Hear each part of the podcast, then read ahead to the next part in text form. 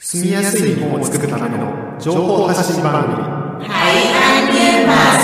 さんこんにちは今回もベトナム夢神戸のアイントゥーと林孝也が日本に暮らすベトナム人に役立つ情報をお伝えします Xin chào quý vị và các bạn. Anh Thư và Hayashi Takaya của Việt Nam yêu mến Kobe xin được tiếp tục chia sẻ những thông tin hữu ích cho người Việt hiện đang sinh sống tại Nhật Bản trong chương trình ngày hôm nay. えー前回2022年3月第2回と、えー4月第1回の番組では、えー地域での日本語教育、日本語学習に関して、えー地域、えー地域の日本語学習ができる教室の種類というものと、えー日本語学習のための教材についてお伝えしました。えー今回は、えー地域での日本語学習の第3回として、えー学習者オートノミーと日本語ポートフォリオというテーマでお伝えします。Lần trước tại chương trình tháng 3 năm 2022 lần thứ hai và tháng 4 lần thứ nhất liên quan đến học tập tiếng Nhật ở địa phương, chúng tôi đã chia sẻ về các loại lớp tiếng Nhật và tài liệu cho học tập tiếng Nhật. Chương trình hôm nay là phần 3 của học tập tiếng Nhật ở địa phương. Chúng tôi sẽ chia sẻ về chủ đề sự chủ động của người học và quyển hồ sơ tiếng Nhật. はい。ということで、まずはですね、この権利としての学習者オートノミーという話を、えーしたいと思います。今、学習者オートノミーって皆さん、 あの、聞き慣れない言葉だと思います。あんまり聞いたことがないと思いますが、英語では、ラナオトノミーと言います。えー日本語では学習者の自立性とも、まあ、言ったりするんですけども、どんなことかっていうと、これは自分の勉強に関して、自分が勉強したいなって思うことを、まあ、自分で決める能力のことを言いますね。例えば、学習の目的、何のために勉強するのかとか、目標とか、何を勉強しますかという内容。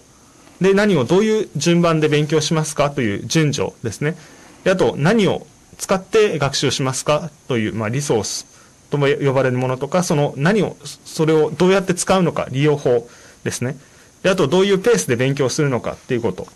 で、どこで勉強するのかっていう場所。で、あと評価方法とか、どうやってその言語ができるようになったか、まだできてないのかっていうことを、まあ、評価する方法を、まあ、自分で選べるということが、えー含まれています。Trước hết là xin chia sẻ về sự chủ động của người học là gì. Thì sự chủ động của người học là được coi như là một quyền lợi. Thì trong tiếng Anh điều này được nói là learner autonomy. Thì dịch sang tiếng Nhật hoặc là tiếng Việt sẽ có nghĩa là tính tự chủ của người học. Sự chủ động của người học à, là năng lực để bản thân tự thực hiện việc đưa ra quyết định liên quan đến việc học tập của mình. Nó cũng bao gồm cả lựa chọn về mục đích, mục tiêu, nội dung, trình tự, nguồn tài liệu học tập và phương pháp sử dụng chúng, cũng như nhịp độ, địa điểm, phương pháp đánh giá. はい。で、まあ、ここで大事なのはですね、えーあなたの生活において、どのような日本語が必要なのかっていうことは、まあ、あなたが一番理解してるはずだっていうようなことを考えることですね。で、そしてあなたが、自分自身が、そうやって自分が勉強する主体なんだと。誰かに教えてもらうっていうだけじゃなくて、私が勉強するんだっていうことを、まあ、考えて、自分にとって必要なこととか、あとは自分が何が面白いと思ってるかっていうことを考えて、それを勉強できるように、えー意識していく、その環境を作っていくということが大事になります。 Điều quan trọng ở đây được coi như là một tiền đề, đó là chắc chắn chỉ có bạn mới là người hiểu rõ nhất và hiểu ừm, nhiều nhất về mình cần loại tiếng Nhật như thế nào trong cuộc sống. Và việc xây dựng môi trường để có thể đóng góp cho việc giúp cá nhân mình với tư cách là chủ thể học tiếng Nhật thấy cần thiết và thú vị với chính mình cũng là điều quan trọng. はい。ということでですね、まずは、まあ、教室に来る目的と目標について話していきます。まあ、日本語教室に来るっていうことはですね、えーっと、まあ、教師やボランティアは、日本語教室に、まあ、例えばあなたが行ったとしたら、教師の人とかボランティアの人っていうのは、 あ、この人は日本語を勉強したいんだなっていうことは、まあ、理解できるわけですね。ただ、えー日本語を勉強するって言っても、いろんな方法とか、えー内容とかがあるんで、まあ、教室に行ったらですね、あなたが何をこう勉強したいのかっていうことをまあ伝えることが大事になりますね。まあ、どんな場面で普段日本語を使っているのかとか、これからも使っていきたいのかということであったり、そういったことが目標ですね。あなたの学習の目的がわからないと、日本語を教えてくれる教師の人とかボランティアの人っていうのは、どうやってあなたを助けたらいいのか、サポートしたらいいのかっていうことがわからないということになります。 Và đầu tiên là về mục đích và mục tiêu khi đến lớp học. Khi bạn đến lớp học tiếng Nhật, giáo viên và tình nguyện viên sẽ hiểu rằng là bạn muốn học tiếng Nhật. Nhưng mà cho dù nói là học tiếng Nhật đi chăng nữa thì nội dung học tập và phương pháp học tập cũng có nhiều. Tại sao bạn lại có suy nghĩ rằng mình muốn học tiếng Nhật? Và bạn có đang nghĩ về việc mình muốn sử dụng tiếng Nhật trong những hoàn cảnh như thế nào? Nếu không hiểu mục đích học của bạn thì giáo viên và tình nguyện viên sẽ không thể đưa ra những hỗ trợ thích hợp đối với bạn. はい。あ、で、ちなみに私がこういう話をしているのは、私自身がこの神戸とかで、とかあとは大阪とかで、こう日本語を勉強したいと思って日本に暮らしてる外国人の人に、こう、まあ、日本語を勉強するサポートをしたことがあるから今日こういう話をちなみにしています。 で、やっぱりそういう時に大切にしているのは、何を勉強したいですかっていう、こう聞くことなんですね。ということで、まあ、đầu tiên thì mình vì sao vì sao mình nói về điều này hôm nay thì là mình đã có trải nghiệm đã giúp đỡ học tập tiếng Nhật của người nước ngoài sinh sống ở Kobe hoặc là ở Osaka cho nên là mình muốn chia sẻ những điều mà mình thấy là rất là quan trọng、うんうんということですね。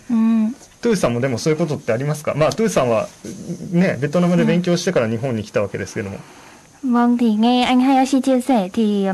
anh đã từng trải qua là việc dạy học và hướng dẫn học tập cho những bạn mà học tiếng Nhật ở Kobe và Osaka ừ. và trên kinh nghiệm của mình thì mình cũng từng học tiếng Nhật ở Việt Nam thì mình thấy rằng là trước khi học ừ, tiếng Nhật hoặc ừ. là bất cứ ngôn ngữ nào thì mình cũng nên xác định một cái ừ. mục tiêu ừ. và mục đích là học để làm gì? Ừ. và mình cần cái loại ngôn ngữ như thế nào ừ. thì mình sẽ học như thế. Ừ. そうですね。あの、だから今も言ってましたが、何のためにその言語を勉強するのかとか、ね、うん、何をしたいですかっていうことは大事になるわけですね。うん、ただ、次に大事なのは、その何がしたいですかっていう時に、何をしたらその言葉ができるようになりますかっていうことですね。だからその、日本語学習をするときの内容とか順序、えー、内容とか順番ですね。何をどういう順番で勉強するのかっていうことは、すごく、あの、大事になりますね。うんただ、日本語を勉強するときに、こういう順番でやらなければいけませんってことが決まってるわけではないですね。だから、例えば、日本語を勉強するとき、トゥーさんは何から勉強しましたか？覚えてますか？Uhm, trước khi mà học tiếng Nhật thì đầu tiên là học về bảng chữ cái. ああ、そう、そう、ということで、えっ、ー、と、アントゥーさんは、えー、まず日本語を勉強するときは文字から、カタカナとかひらがなとかですかね、から勉強したっていう話をしましたが、必ずしも別にその文字とか、日本語の文字から勉強しなければいけないっていうわけではありません。うん。例えば日本語の文字をこう書く練習をすることよりもまずは話せるようになりたいっていう人がいたら例えばローマ字で、うん、あのアルファベットで日本語を勉強して話せるようになる練習を先にするっていうこともいいんですよねそういうことをややるのも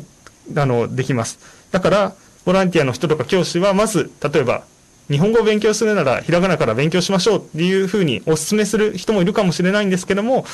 もし話せるようになりたいんだっていう気持ちが強いっていう場合は、まずはその話せるようになるための練習から始めるっていうことが、え、重要になるんじゃないかなと思います。そのために例えばローマ字だけで書かれている教科書とか、そういうものを使うこともできると思います。Vâng, à, sau khi mà các bạn đã quyết định được cái mục tiêu và mục đích học tập mà ngôn ngữ của mình thì tiếp đến là nên xem xét về nội dung và trình tự học tập tiếng Nhật. Như anh hai chỉ có chia sẻ là khi học tiếng Nhật thì không có chuyện là định sẵn về việc phải bắt đầu học từ đâu và học theo trình tự như thế nào. Ví dụ như là trường hợp bạn không thể sử dụng chữ cái tiếng Nhật và không thể đọc viết thì giáo viên và tình nguyện viên lớp tiếng Nhật có thể sẽ tiến hành luyện tập chữ cái trước cho bạn Tuy nhiên trong trường hợp mà bạn muốn ờ, học nói, muốn rất là muốn học nói, học mà à, hơn cả việc là học chữ cái tiếng Nhật thôi thì kể cả có dùng chữ Romanji cũng được, bạn vẫn có thể học tiếng Nhật chỉ bằng chữ Romanji ngay cả khi không cần sử dụng hiragana, katakana hay là kanji. Bạn có thể sử dụng giáo trình được viết bằng chữ Romanji và giáo trình có thể à, hướng dẫn cách đọc bằng chữ Romanji bên cạnh à, tiếng Nhật. はいで、そうですね。あと、最初のこの説明したとこに、日本語でですね、その学習オートノミーとは何ですか？って言ったときに、学習の目的、目標、内容、順序、リソースとその利用法っていうふうに、リソースって言葉を使っていました。で、このリソースっていうのは何かっていうと、あの、日本語を勉強するために使うもののことですね。例えば、日本語の教科書っていうのもそのリソースの一つだと思います。でも、日本語を勉強するときに、特に日本に住んでるとき、にはあの教科書以外にもいろんなものが勉強に使えると思いますね。例えばあの YouTube を見たりとか、まあそうやって日本語を勉強するために作られてる YouTube もあれば、自分が好きな音楽を聴くとか、自分が好きなあのドラマとか映画を見るとか、そういうのも一つの日本語の勉強に役立つものですよね。そういった形で、日本語学習のために作られてるわけではないけども、えー、その日本語学習に使えるものっていうのを全部含めて、まあリソースっていうふうに呼んでいます。だから、例えばそうやって物とか作品とか映画とか SNS とかそういうものもリソースですし、あと人的リソース、なんて言うんでしょう。人もある意味リソースですよね。ある教室に行ってボランティアの人と出会って話すことができるとか、あとはその先生に教えてもらう、教えてくれる人がいるとか。で、教室だけじゃなくて、例えば職場とか友達とかも、あまりリソースっていうの嫌かもしれないですけど、うん、こうやっていろんな人と関わることで、あの、日本語を、まあ、上達させたり、その人たちと本当に仲良くなることができたりとか、まあ、そういうことが、あの、あると思います。だからまあそうやってどんな方法を使って、まあどんなリソースを使って日本語を勉強するのが好きなのかとか、まあそれが自分をが得意なのかっていうこともいろいろ試して選んでいくっていうことがまあ重要になりますし、それをあなたがまあ決めることができるということがあの主張したいところです。Và như anh Hashi có chia sẻ đó là trong cái phần giải thích về sự chủ động của người học thì có nhắc đến là một chữ phần là resource resource ở đây dịch ra có là nguồn tài liệu học tập thì nói về nguồn tài liệu học tập thì không hẳn là chỉ là có sách giáo trình, sách giáo khoa trong sử dụng học tiếng Nhật hay là những thứ được tạo ra dành riêng cho học tập tiếng Nhật và nó còn dùng để chỉ những cái gì mà có thể sử dụng cho học tập tiếng Nhật. Ví dụ như là những cái tiếng Nhật mà các bạn là nghe được hay là dùng trong à, sinh hoạt hàng ngày và tìm thấy trên mạng xã hội hoặc là trong phim ảnh hoặc là trong âm nhạc hoặc là những cái nguồn tài liệu học tập con người, những nguồn tài liệu học tập sống, ví dụ như là giáo viên và tình nguyện viên ở lớp tiếng Nhật hoặc là những người gặp ở nơi làm việc trường học cũng là một nguồn tài liệu để cho chúng ta nghe nói tiếng Nhật ừ. để cải thiện được tiếng Nhật điều quan trọng là bạn à, thích cái cách học như thế nào thích sử dụng cái um, nguồn tài liệu như thế nào là do tự bạn quyết định. Ừ, そうですね。で、あとは、あの、書いてあったのは、あの、ペースとか場所とかも自分で選びますってことですね。どんな、あの、一、毎日やりますかとか、朝昼晩ずっと勉強しますかとか、まあそういったことも、 あと、まあ自分で決めることができますし、それを考えることも、まあ皆さんにとって大事なことになるということですね。で、あとは、何ができたら、その日本語ができるようになったと考えるのかっていうのも、あの、あの人があなたはできるって言ったからとかじゃなくて、とか、まあ、日本語能力試験っていうのも一つの、その、自分のレベルを測ることの一つですけども、もう一つは、自分がこんなことをしたいと思ったことができるようになったっていうのも一つのその評価、ダインザーですか、評価の一つ、うん、ダインザーっていうかあの、自分のそのできるようになったっていうこの達成感を味わうための一つの方法だと思います。だから、もし自分自身が、まああなたが、あ自分は進歩したなと。思ったら、まあ、それがあなたが日本語が上達したっていうことになると。思いますね。はい、Và hơn nữa thì học với nhịp độ như thế nào, học ở địa điểm nào? Và đánh giá xem mình phải đạt được cái gì thì mới sử dụng tiếng Nhật. Thì cái đánh giá đó không phải là của người khác mà là chính bạn phải tự nhìn nhận về cái năng lực của bản thân, tự nhìn nhận về cái trình độ tiến bộ của mình như thế nào để quyết định. Và nếu bạn mình thề mà thấy mình có tiến bộ thì đó chính là bằng chứng cho thấy là tiếng Nhật của bạn đã tốt lên rồi. ただですね、まあ、こうやってあなたが決めてくださいって言われるとなかなか難しいなと思う人もいるかもしれないですね。あの、先生に決めてもらった方がいいです。先生が一番いいと思う方法を教えてくださいというふうに、まあ、言ってくる、まあ、そういうふうに思う人もいると思うんですが、あなたにとって何がいいかっていうのはやっぱりその先生というか、あの、ボランティアとか、そういった日本語を助けてくれる人も、まあ、話してコミュニケーションしないとわからないんですよね。あなたがどんなことにニーズがあるのかとか、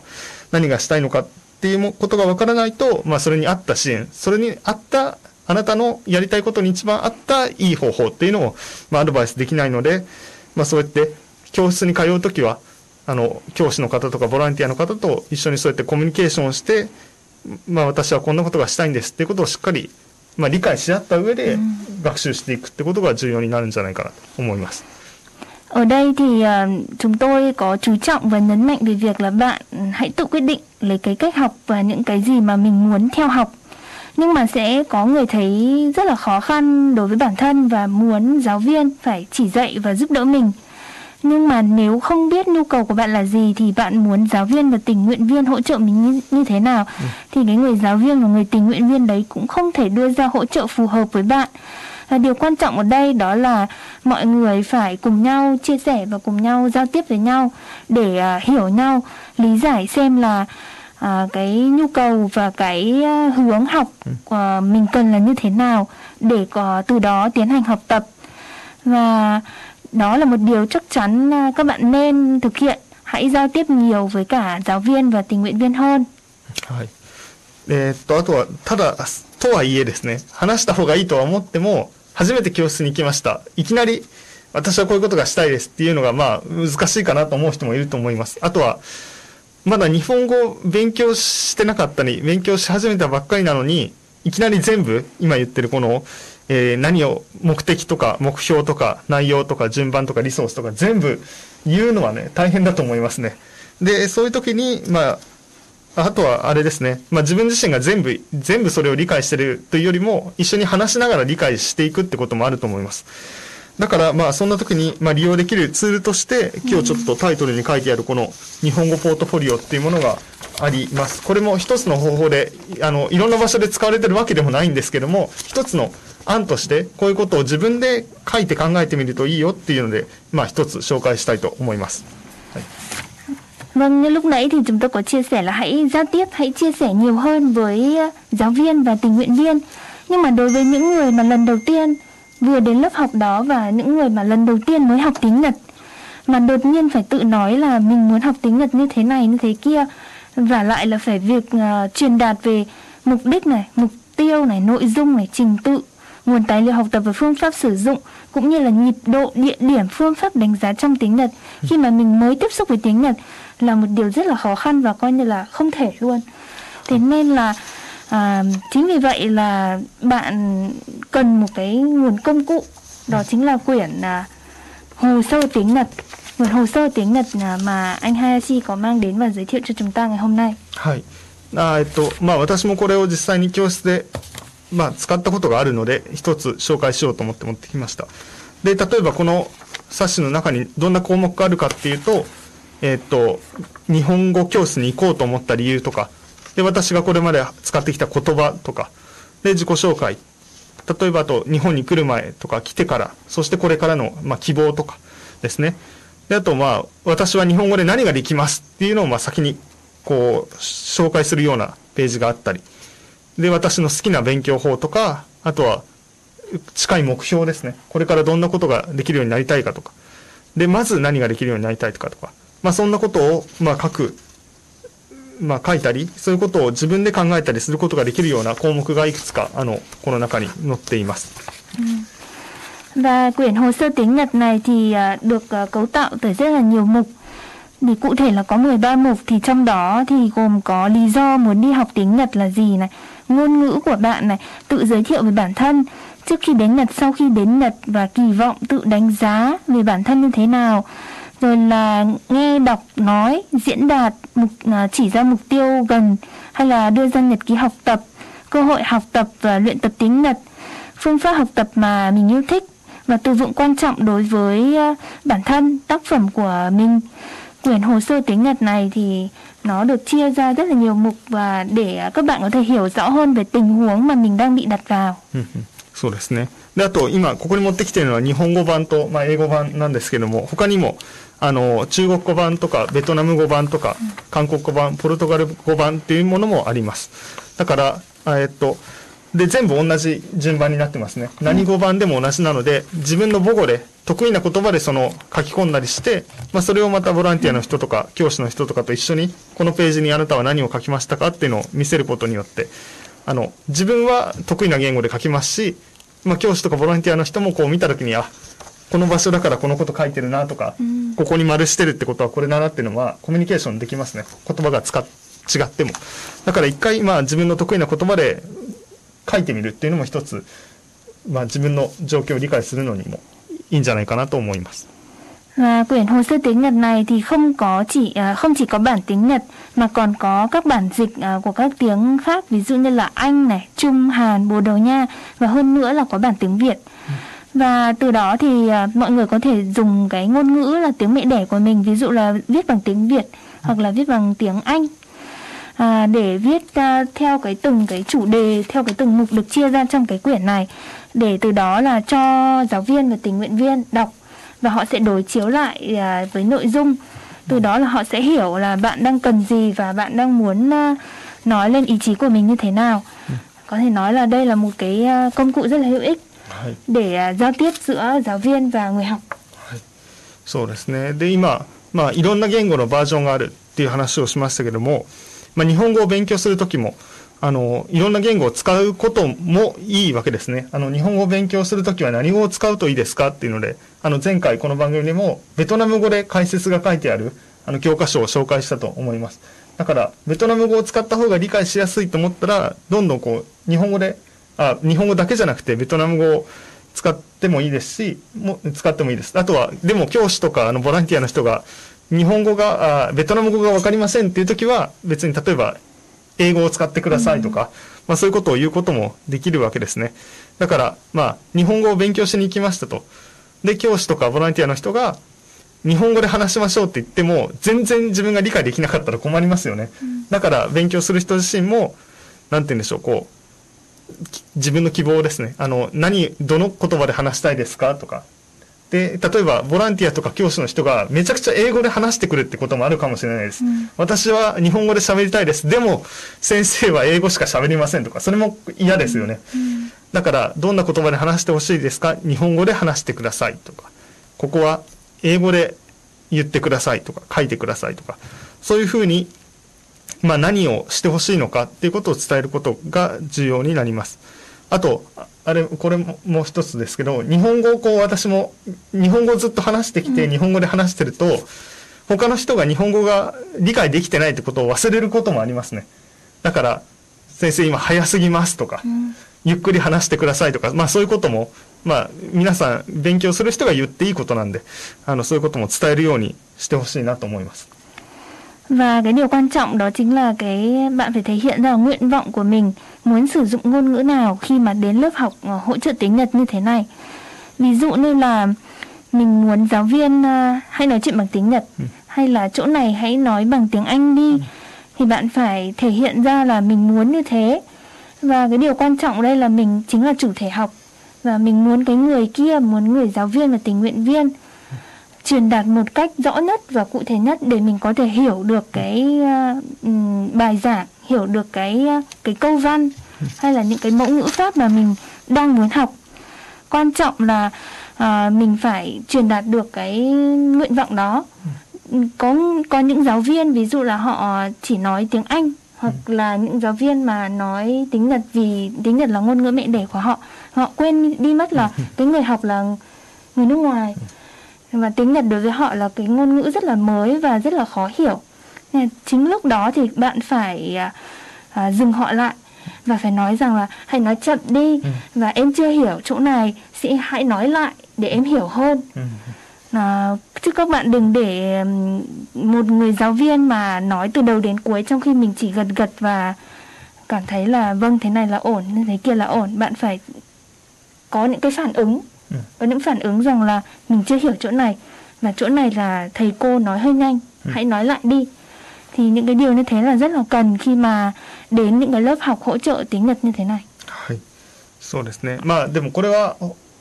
教室だけじゃなくても使えますよね。もう一回言ってくださいとか。ニュンカウザラワンチョン、もう一度お願いしますとか、がいない、ねは、本気はのえ、あ、nói はい、 một lần nữa. はい、はいっていら、抜いた本気らみん、 本気いうは、ねは、自己のはい、わかりました、といていら、抜いた、抜いにゃ、本気ら、抜い、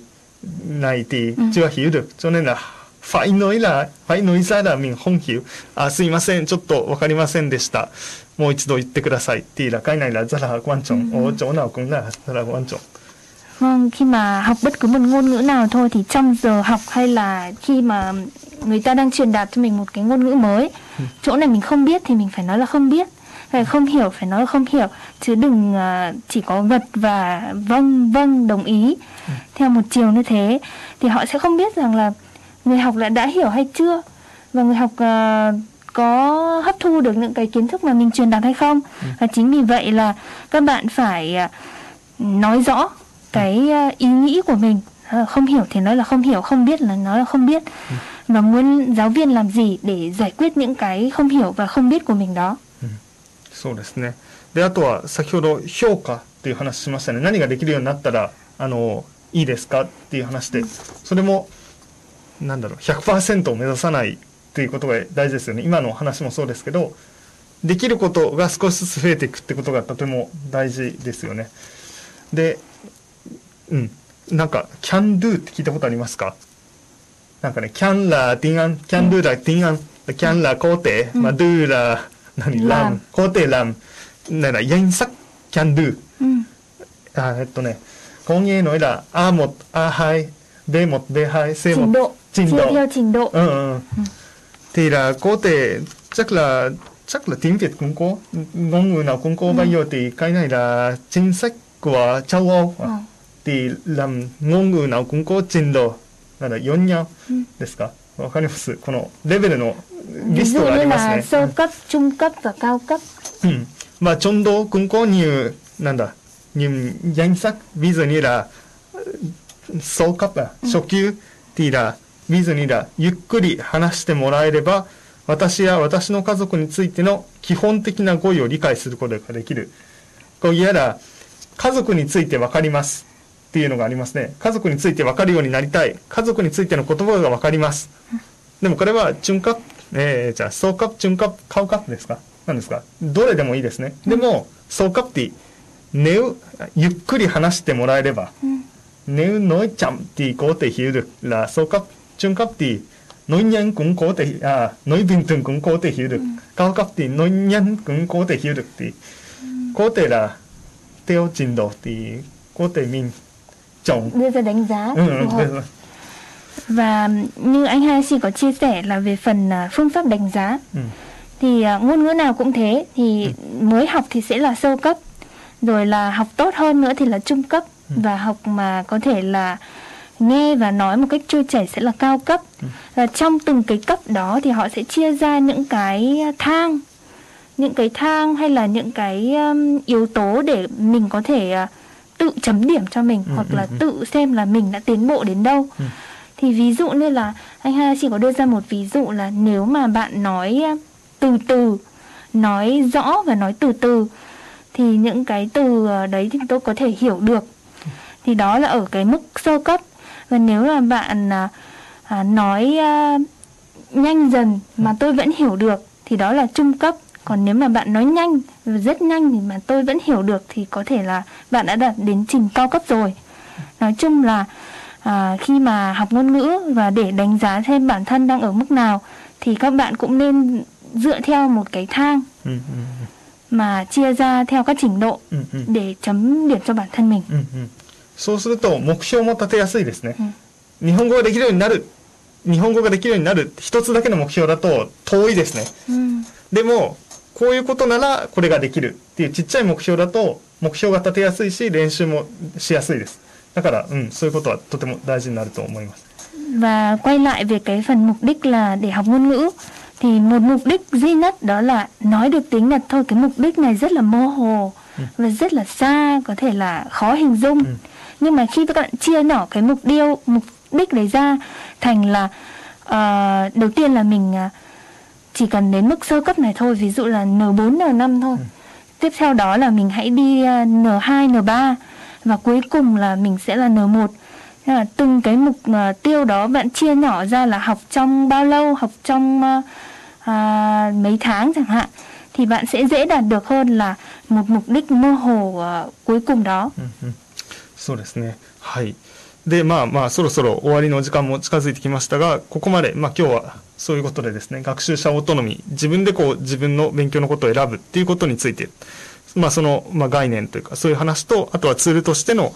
えー、日本語ポートフォリオっていう話ですね。えー、その二つの話を、えー、してきました。